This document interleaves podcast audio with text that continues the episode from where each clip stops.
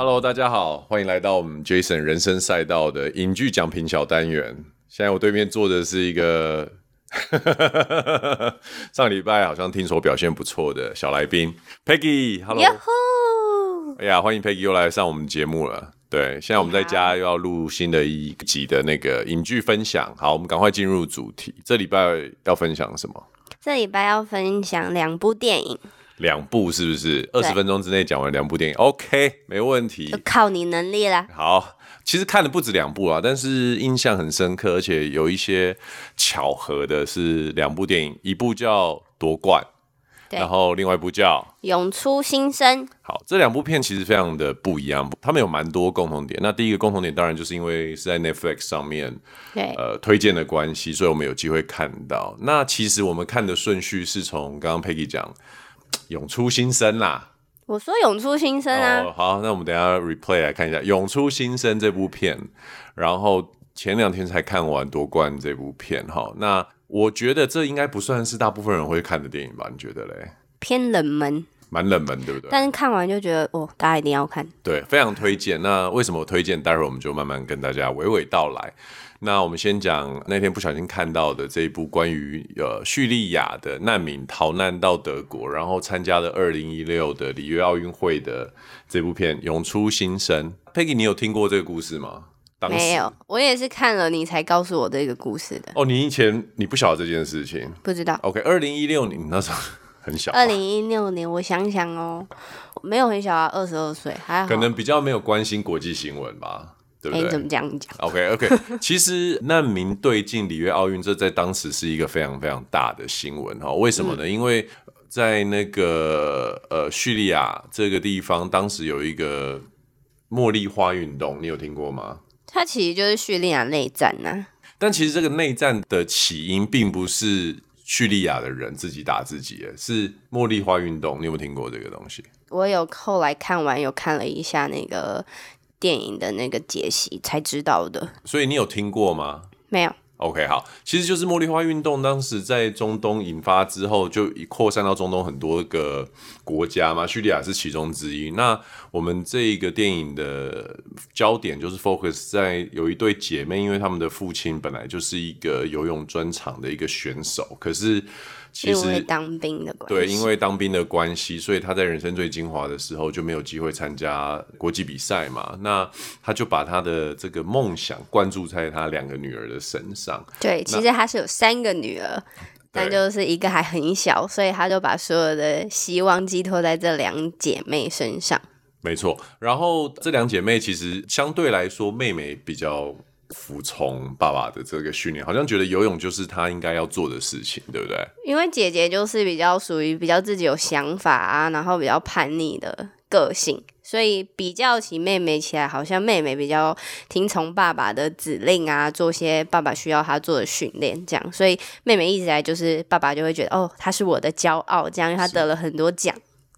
但是慢慢的，因为大马士革已经开始战火非常非常的严重了。那当时他们整个欧盟有在收这些中东啊，或者是这些难民来的投靠的这样子的一个政策，所以导致呢，这个我们的女主角 Yusra 尤斯尤斯拉尤西拉，尤斯拉对，跟她的姐姐就决定先逃离叙利亚，嗯，然后经过土耳其渡过海辛海，然后。到希腊，再从希腊慢慢慢慢到一个对难民比较比较友善的德国嘛。其实这一路是非常辛苦的。嗯。然后那时候会让全世界知道这一件事情，登上新闻。其实不是战火，不是他是选手，是他跟他的姐姐在海里推着船游了大概三到五个小时左右，让那一艘原本可以载六个人的船。对，后来载了好像应该有四五十人吧，然后一路到希腊的海岸，嗯、然后他再从希腊慢慢的就是想尽办法，不断的跨越边界，然后才到德国，对，去寻求政治庇护。对，因为他们其实他们原本的计划就是想说，哎，要到德国，然后申请那个家庭团聚的，对，那个。好像是政策文件，然后就可以让他的爸爸妈妈跟妹妹们，就是可以顺利的来到德国做庇护。这样是一般我们在台湾蛮少机会看到这种中东题材，甚至是中东导演导的片。你在看这部片的时候，有觉得节奏上有什么不一样，或者是你有觉得它比较跟平常我们看习惯的好莱坞片有没有什么不一样的地方？就观影的角度来说。就是他的那种民族感很很强啊，然后很像，我觉得他有一点印度感呢，就是不知道是角色的关系，还是他拍出来的氛围，就会有一种随时要 你知道印度片。是，你觉得他的拍片风格比较不一样，还是色彩的关系？我觉得都有。可能跟这个民族他们的长相有一点关系。对对对。OK，我个人是觉得偶尔我还会蛮常看这些中东地区国家所拍摄的导演，他们对于画面还有主角的性格的刻画稍微都会比较深一点。相较于好莱坞比较知识的这种公式化的拍摄，中东地区特别是这种伊斯兰教他们的出来的导演，我觉得他们会有一种带着。比较深邃的检视方式，去比较深入人性的这个部分，所以其实这部片他花了蛮多的篇幅去解释姐妹妹、父亲甚至表哥之间的心理关系，还有他们彼此情绪牵动的这样子的一个过程。嗯，我觉得习惯好莱坞节奏的人会比较觉得有点闷，但是其实他们的片。就是会有这样的一个味道。其实我以前在看那个《海边的曼彻斯特》这部片的时候，嗯、也是一部得奖很无聊的一部片，有有一种同样的感觉，就是就是对于人一些小小的事情的情绪，他会花比较多的镜头跟时间去刻画。好，拉回来，所以这部片呢，到最后这个女主角她其实是以难民的身份参加了二零一六的里约奥运会。那当时他参加的时候，其实有遇到一些困难，对不对？遇到一些困难，因为其实那时候他知道自己可以参加奥运的时候，他很开心。但后来他知道是参加奥运难民代表队的时候，他就有一种呃呃，我不是代表我的国家参加这个奥运，他想要代表叙利亚，对，反而是用一个难民代表队的方式去参加。但是最后他还是就是选择参加，他其实就是想说，嗯，一样都是奥运那。为什么他不参加？而且他姐姐其实也劝他说，用这样的方式去帮助这些难民们跟自己的可能家里父母这样。对，其实，在看这部片的时候，在回应到当时看到的新闻，然后会感觉到哇，德国这个国家，我不知道这可能是我自己的超解读啦，就是说，在二战之后，反而德国变成一个非常人性的一个国家。其实，在当时难民。Peggy 可能比较不知道，就是说，在当时难民政策里面，很多的国家都是关闭边界的，不让难民进来。嗯但是就德国就是有多少就收多少。那影片里面所拍呈现出来的模样，真的就是哇，其实已经到了一种德国无法去负荷的程度。很多时候，无论是住的地方啊、shelter 啊、饮食啊什么，很多东西就是，其实我觉得大量的难民移入真的是非常困难，特别是这样这种中东国家，他们你刚刚有提到嘛，那个什么计划，家庭。家庭团聚，对，你想哦，你让一个移民进来之后，通常他们会带来更多的他的家人啊，爸爸妈妈、家族的人，而对当时德国是全面接受这样的事情。那我觉得有一幕非常的震撼，拍的很好，就是说当时他们已经好不容易在这个算疲乏嘛，小艇靠岸之后。呃，就气筏，那叫气筏，汽艇，嗯，汽艇，对。然后好不容易靠岸之后，然后他们上了那个陆地，嗯，把身上穿的很破烂的那个救生衣丢掉的时候，其实发现周边大概有成千上万个被遗弃的在那边。那你想，在海上不知道死掉多少难民，对。然后在这一路上不知道多少人被捕、被杀、被抓走，真的能到达德国的。可能又是少之又少这样子，这就是像之前就看完这部电影的时候，嗯、然后我就有跟 Jason 说，哎、欸，是不是有一张照片是好像叙利亚难民的小孩子很有名，嗯，好像是就死在海滩，然后被拍起来的一张照片，这样。没错，因为很多人逃难的时候是必须要带着很年幼的小孩，嗯、甚至刚出生的婴儿一起。那呃，影片里面也有这样的一个母子嘛，到最后他们是被抓回去，回到叙利亚，没有办法成功的跨越边界，这样。所以，那这部片虽然是在讲一个运动员参加奥运会这件事情，可是其实没有非常运动，对不对？你觉得嘞？嗯，其实我觉得他更多的是在讲说这些难民怎么过来的，然后怎么到了他们想要被庇护的国家，对，然后的故事，反而是游泳这个东西，好像只有那个主角就是尤斯拉，就是很坚持在这个游泳运动上，这样。但后半段其实蛮多，就是一直在 focus 在他游泳训练上啊。嗯、对，因为他还是不想要只是以一个难民的身份去，然后落后人家很多啦。对，所以他还是蛮认真努力在这个上面，而且他的教练也很认真，就是对，因为他的教练本来自己就有一个奥运梦，嗯、所以就会把这些呃希望也寄托在这个妹妹身上。对，他的教练是一个德国游泳选手啦，嗯、所以其实他身上承担着两个男人的奥运梦。无法完成的 梦想，就让这个女主角去完成。那其实我有查了一下，她并没有真的说得到奖牌啊，或者是拿到冠军这样。但是起码能在奥运中出赛，而且我刚刚查了一下，她其实是连东京奥运她也有参加，所以她已经参加两届。奥运都是以难民队的身份，还蛮厉害的。哎、欸，可是他在电影里面是有得奖牌，没有？那只是在某一场比赛中脱颖而出，他不是说总，oh. 因为有很多有半决赛、决赛嘛，到最后，oh. 对他其实是还没有得奖。那这部片非常好看的地方是什么？Peggy，你觉得为什么你会推荐这部片？我觉得好看的地方就是在，其实它里面讲很多面向啊，就像姐妹之间的。感情啊，然后姐姐虽然是一个很有想法的，就是可能比较叛逆、比较有想法的一个女孩子，但是她其实为了妹妹，她也做了很多付出，这样就是为了妹妹可以达到她想要做到的。成就，他其实一直有在帮忙。那他另外，他也是其实也因为是难民的身份，所以他在到德国之后，就是处理那些文件的时候，他就会发现，其实这些难民要得到一些合法的文件是真的很困难，因为要花很多很多的时间。所以他就其实那时候就想说，哎，那我要自己去帮助这些难民，这样。所以。其实姐姐虽然是很有想法，但她其实也帮助了很多人。然后因为电影后面也有告诉我们说，哦，姐姐后来也是致力于那个难民的帮助的一些工作上，这样。OK，所以基本上这部片我觉得是一部故事叙述的很好的一个一部电影啊，只是它的名字取“涌出新生”实在取得太烂了。OK，它英文叫《The Swimmers》，也还 OK，故事性非常强，然后。与其说在讲运动，更多的是刻在刻画亲情之间的事情，还有从这对姐妹的角度去叙述关于战争的一些残酷面，让我们去看到有别于新闻报道的这样子的一个战争的角度，这样子。就是他其实就是利用，我觉得是利用游泳这个运动吧，就是用妹妹对游泳的坚持，去看出所有难民他们想要逃离自己国家的那个。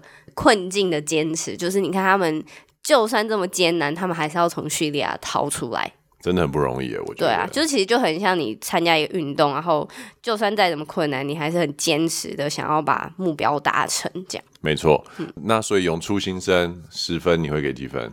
可能七分吧。啊，我也差不多是七分。嗯，OK，好，我们赶快，时间不多了，剩下五分钟，我们来讲第二部片哈。嗯，这部片就更。令我自己意外，我会去看这部片。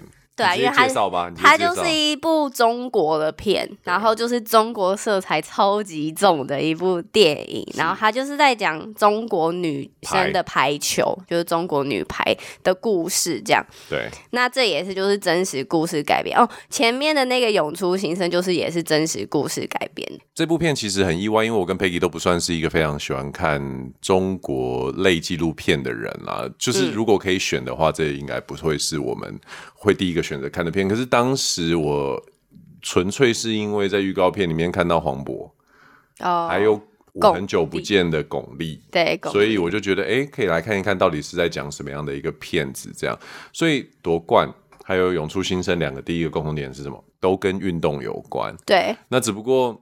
其实两个国家的面向不太一样。叙利亚是一个遭遇到战争迫害的一个国家，可是其实，在夺冠里面的中国是一个经济开发开始往上，开始从吃饱这件事情往追求更高、更形而上的东西的一个阶段。所以体育啊等等，他们也是想要再用其他的地方去证明中国的国力。这个在部这部片最后哈，我我先透露在最后的时候，他们曾经有讲说，在就是有一句话，我觉得巩俐讲得很好，就是在中国赢好像是一切，那是因为他们觉得是内心不够强大。这个国家大家都把赢看得太重要，每次比赛都一定要赢。到最后，他是希望运动是大家可以去享受，去把这件事情不要看得这么重，而可以不要看这么重的那一天，就表示他们的内心已经够强大了。所以，其实这部片它是在讲从一九八一年中国女排在世界夺冠之后，连续五年五连霸，从这个当做是一个开始的一个故事。那其实排球，我跟 Peggy 是没在打。我不会，因为我以前最讨厌排球。最讨厌排球。那你到底这部片吸引是什么地方让你觉得你可以看下去？就是他其实拍的蛮热血沸腾的，连你没有在打排球都觉得很热血沸腾。对，但就是会觉得哦，手好痛。你说的是有分几个时期？第一个是它有分三个时期，对，对，然后再来是比较现代落寞，呃，再来就是开始落寞的时期，然后再来就是哦，新一代的。球员对对对，然后又开始往上崛起的。那你觉得你最热血是什么时候？我觉得最热血的是最初代的，就是他们说的老女排，又流血又流汗的那种训练方式。他们说我们只流血不流汗，只流血不流汗，只流血不流泪啦，只流血不流泪。好，对。其实我觉得这一类的片子，我拉开一点讲，跟台湾以前呃会拍的这些关于棒球的片子啊，像《Kano》是不是？Kona Kano，你是说那个打棒球的？打棒球的 Kano，嗯，然后都差不多的类型。那我觉得这部片其实我我跟 Peggy 可以看得下去，有一点点我啦。我先从我这边开始讲好了。我在看整部片的时候，我就会有一种啊，难道这是要宣扬国威吗？这是要宣扬国威？一旦有这样子，就，就是吧？没有哦，这部片其实很细腻。如果它只是单纯像是战狼。这一类的中国片，嗯，我不知道你有没有看过，嗯，就是完全在讲中国人最屌，中国人最强的话，我可能看到一半我就不会想看。但其实这一部片并不是以这样的模式再去讲中，哦，它其实是一个类纪录片，它所叙述中国女排的胜利跟失败、高峰跟没落都是符合事实的。对啊，因为它都是真正经历的故事。对，所以我其实并没有觉得他有在很赞颂。中国伟大的这个倾向，反而是难得一见的。我觉得中国人拍的片，中国出品的片，然后再讲跟世界列强，比如说跟美国女排，嗯，跟巴西女排，跟日本女排这些，他们所谓世仇，我觉得都没有非常洒狗血的情境。会不会是？我觉得是跟导演还是有。后来我们两个查了才发现、嗯、啊，是陈可辛导演拍的。果然，对，就有别于一般中国导演会拍的。比较洒狗血一点这样子，基本上这部片我觉得有巩俐跟有黄渤演出之外呢，蛮、嗯、令人感到惊讶的是，其实，在看的时候我就说这一些都是女排选手吧。我还想说，哈，真的假的？这些女排选手这么会演哦？我跟你说，这部片好看的一个部分就是她最后第三代。的这些女排选手就是当时在里约奥运夺冠，对，就是真正的选手来拍电影。对，所以好，这边又讲到第二个共同点了，跟《勇出新生》一样，这部片它最后的这个登场的奥运也是二零一六的里约奥运，所以其实这个里约奥运也真的是有蛮多故事故事的。对，那好，回到夺冠这部片一样，你喜欢这部片的热血，然后你这部片让你最印象深刻的是什么？最印象深刻的就是，其实他是借由里面的一个主呃，算主角吧，就是郎平教练这样。他就是借由郎平，他原本就是那个老女排的其中的一个队员之一。对，然后他看好的。对对对，然后他就借由他的故事，然后开始后面的故事，因为他就变成了主教练这样。对，那就是郎平，其实就是他在第一场跟。黄渤那时候就是也是一个教练，然后他们就是对立嘛，一个是美国队的教练，一个是中国队的教练，然后他们那时候就是比赛，那美国队赢了，就是郎平带领的美国队赢了，所以那时候黄渤讲了一句话说，就是连骂都只骂你这边，对，我就觉得哇，很印象深刻。Peggy 还转过头来问我说，你知道他是什么意思吗？对。其实我觉得这一个呃陈导他处理的蛮好的，我凭什么讲他处理的？但我真的觉得很不错，因为就是意思就是说黄渤晓得他从头到尾可能在女排国家女排的地位永远比不上郎平这个选手，甚至连郎平她到了美国去带领美国国家女排，然后反过头来打败了中国女排之后，所有的骂声也不是在说啊。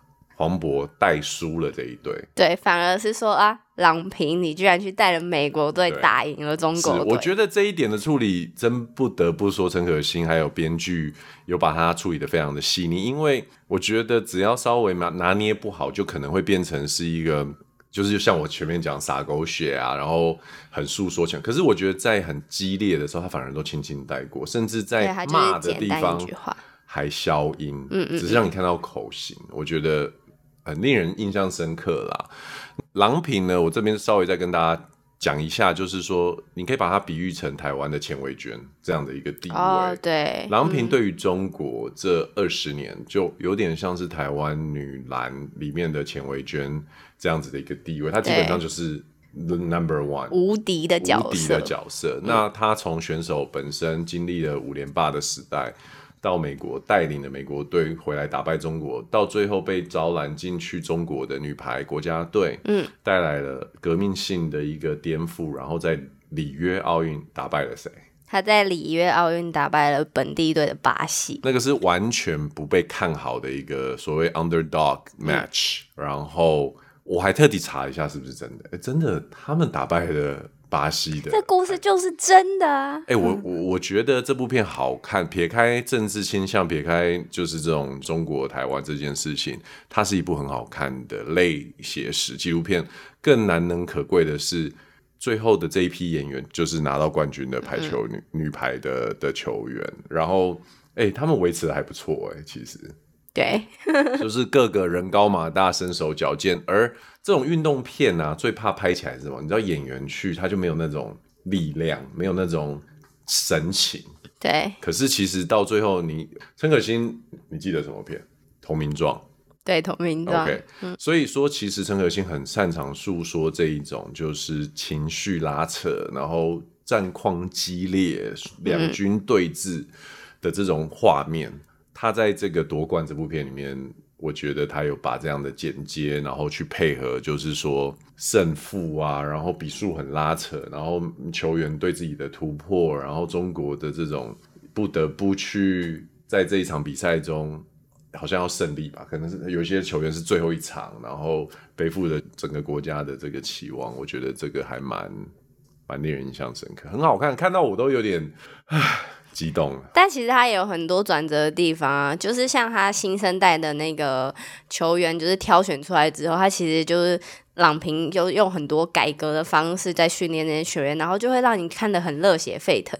但是你看后面就讲啊，每场比赛就一直输，一直输，一直输，一直输的时候，就想说，哎。啊，前面的热血跑哪去了？那真的是要很相信自己在做的是对的事情，很相信自己在做的东西是有意义的，你才有办法。对，因为他在赛后的那个被记者访问的时候，他还说：“我觉得打得很好。”对对。但是他的助理教练问他说：“已经输了十四场了。”他说：“我们还可以输。”对对，真的是已经打了十四场，输了十三场了。然后他就回他的副教练说：“我们还可以继续输。”真的对，所以其实反倒夺冠这部片呢，黄渤比较像是配角的一个角色了。那而真正的主角还是我自己。郎平。我觉得反而也不是郎平，郎平也算是配角，但是我觉得真正主角反而是运动员。我自己啦，特别是你看这些素人，嗯。